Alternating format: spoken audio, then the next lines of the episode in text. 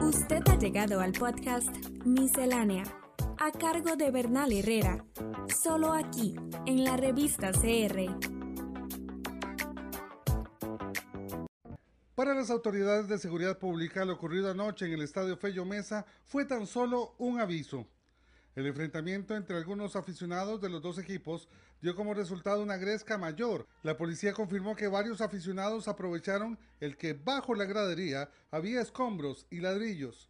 En las dos misceláneas anteriores comenté algunos de los factores que obstaculizan o favorecen el poder sostener conversaciones personales significativas. La conclusión general fue que, si bien conversar es algo mucho menos automático y espontáneo de lo que a veces se piensa, tampoco es tan difícil de lograr como la lista de los requisitos que mencioné podría hacer creer, pues a fin de cuentas lograrlo depende en buena medida de desarrollar la capacidad de escuchar y de brindarle respeto intelectual y empatía afectiva a la otra persona. Si dirigimos nuestra atención a lo que sucede en las muy necesarias conversaciones, ya no entre individuos, sino entre grupos sociales, veremos que mucho de lo dicho para la conversación individual aplica también a nivel colectivo. Sin embargo, ambas situaciones están lejos de ser idénticas. Los niveles en que la conversación social puede analizarse son múltiples y van desde la comunicación entre pequeños subgrupos de grupos existentes al interior de una sociedad al muy necesario diálogo entre diversas naciones, siendo este último uno de los principales objetivos de organismos internacionales como las Naciones Unidas. Centrémonos aquí en algunos de los problemas que dificultan la conversación entre diversos grupos sociales al interior de una sociedad como la nuestra. Observando nuestro entorno, podemos constatar una creciente incomunicación, una ausencia de conversación social. Si a nivel individual a menudo nos oímos, pero pocas veces nos escuchamos, lo cual hace que hablemos muchas veces, pero conversemos pocas, a nivel social la situación es aún peor siendo cada vez más frecuente que distintos grupos ni siquiera oigan ni quieran oír lo que otros dicen. Una de las razones de esta diferencia es que si bien los individuos a menudo estamos obligados a al menos oír a personas cuyas ideas y valores no compartimos, los grupos sociales no sienten una parecida obligación de oír lo que otros grupos puedan estar diciendo. A veces ni siquiera la existencia de un tema o interés compartido alienta la escucha y la conversación colectiva.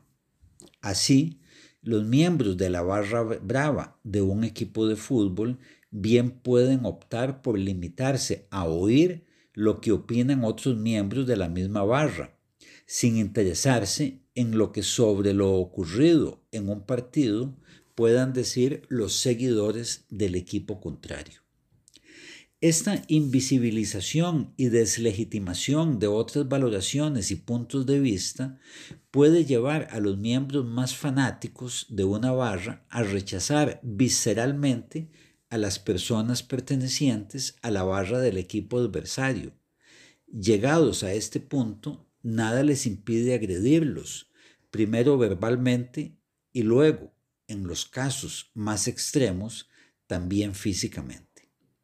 Este tipo de situación, que ya hemos visto en nuestro país y en muchos otros, ejemplifica uno de los grandes obstáculos para la conversación social, las pasiones negativas centradas en el rechazo visceral de otros grupos. Un segundo obstáculo muy generalizado para una conversación social significativa entre distintos grupos lo son los prejuicios, que a menudo lleva a los integrantes de un grupo a negarse, ya no digamos a escuchar y tratar de comprender a ciertos grupos distintos, sino ni siquiera a oírlos. Es probable, por ejemplo, que la mayoría de quienes desprecian a quienes pertenecen a ciertos grupos por el simple hecho de pertenecer a estos, nunca hayan tenido una conversación significativa con algunas de las personas que desprecian, ni tratado de entender su situación y puntos de vista. Pero aun si ello ha ocurrido, a menudo esto no los hace dejar atrás sus prejuicios contra el grupo como tal. En nuestro país es la situación típica de quien, a pesar de relacionarse y tener buenas relaciones con una o más personas de nacionalidad nicaragüense, sigue sintiendo prejuicios contra la población nicaragüense en general. La posible simpatía por algunas personas concretas pertenecientes a un grupo discriminado no es suficiente para que muchas personas cuestionen y abandonen su prejuicio contra el grupo como tal. Se muestra aquí, por así decirlo, una cierta capacidad para la empatía y la conversación individual, no así para la empatía o conversación colectiva. Lo que sucede en un tema como el racismo nos ayuda a ilustrar las enormes dificultades que los prejuicios representan para la posibilidad de una auténtica conversación social.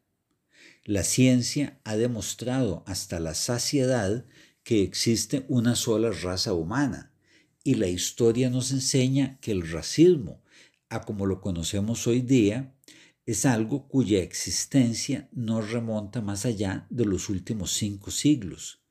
Pero nada de esto convence a los racistas, para quienes sentarse a tener una conversación significativa con miembros del grupo discriminado y escucharlos con respeto y empatía les parece totalmente innecesario, cuando no desagradable.